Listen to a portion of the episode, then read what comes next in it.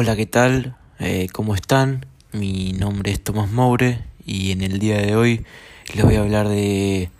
una historieta eh, llamada, llamada El Eternauta, escrita por el argentino Héctor Oestergel, Héctor Germán Oestergel y dibujado por Francisco Solano López. Eh, esta es una de las historietas esta historieta es uno de los mejores eh, libros que leí, eh, no solo por, por, lo que trata eh, este mismo, sino que además de, de, cómo se fue publicando, es un, en uno de los, de los malos momentos de la República Argentina. se publicaba, ya que se publicaba un capítulo por eh, cada semana eh, en el periódico Hora Cero semanal, como dice su nombre, entre 1957 eh, y 1959. Héctor Germán fue un guionista y escritor argentino que nació en 1919 en la ciudad de Buenos Aires y desapareció en la última dictadura de 1977 eh, y fue asesinado en 1978 ya que ya que había estado intentando enfrentar a, a esta misma dictadura eh, por la desaparición de, de sus cuatro hijas eh, en ese cruel momento. Eh, bueno, él creó obras como El Sargento Kirk, Bull Rocket y bueno, la más importante en su vida o su mayor logro, por así decir, fue eh, El Eternauta. El Eternauta cuenta la historia de, de, Juan Salvo, eh, que se encontraba jugando a las cartas con sus amigos en su casa eh, en Buenos Aires y de repente se escucha en la radio que ha habido una explosión en el Océano Pacífico eh, y se dice en ese momento que fueron pruebas nucleares eh, de Estados Unidos.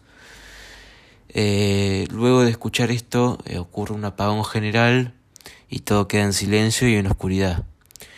En ese mismo momento empieza a nevar y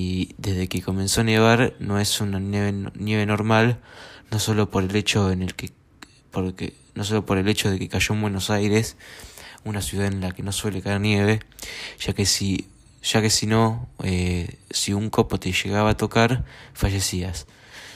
Como fue eh, con el caso de Polsky, uno de los amigos que se encontraba con Juan, que decidió al instante para ver cómo se encontraba su familia y no llegó ni a la esquina que ya se había desvanecido en el suelo.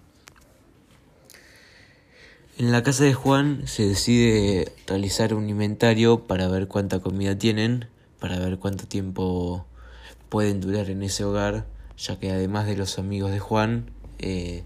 tristemente se encontraba, eh, o por suerte, no tristemente, ¿no? porque ya que habían sobrevivido, se encontraban eh, Marta y Elenita, esposa e hija de Juan. Bueno, eh, como ya dije, ellos son los sobrevivientes que quedan y testigos de, de una invasión alienígena, ya que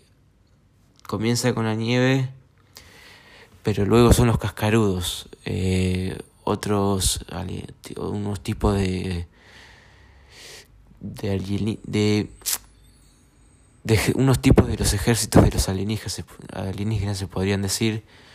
eh, además de, de las manos,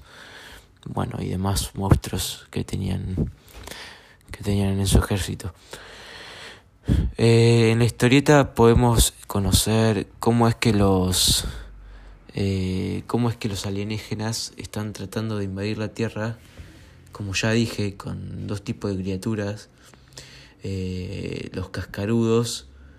eh, que al cabo del tiempo los militares y los personajes de, la, de esta historieta eh, logran acabar. Luego están los, las manos o los manos, que son unos personajes muy fríos, con, con las manos de, llenas de dedos que servían para dar órdenes a otros aliens. Al concurrir la historia podemos observar distintos lugares muy conocidos para los argentinos, eh, ya que en la historia eh, tratan de esconderse o de sí, de escapar y de sobrevivir de estos dichos aliens eh, y, y, logran conocer, o sea, se logran conocer o, o logran pasar por, por, el obelisco o también un lugar conocido como, como el estadio de River Plate.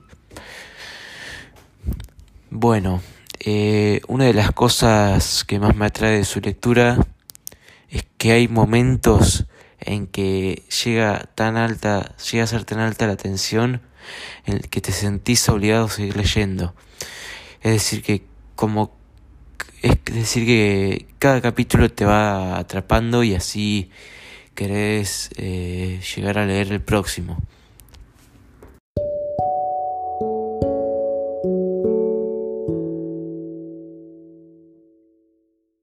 Bueno, eh, para finalizar eh,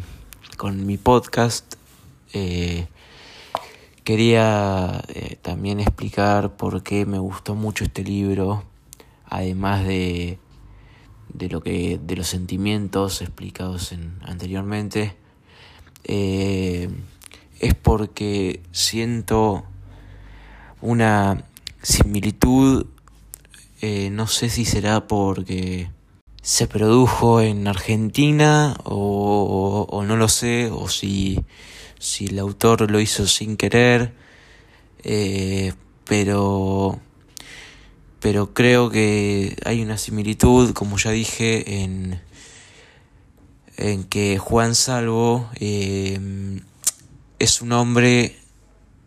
que siempre, siempre tuvo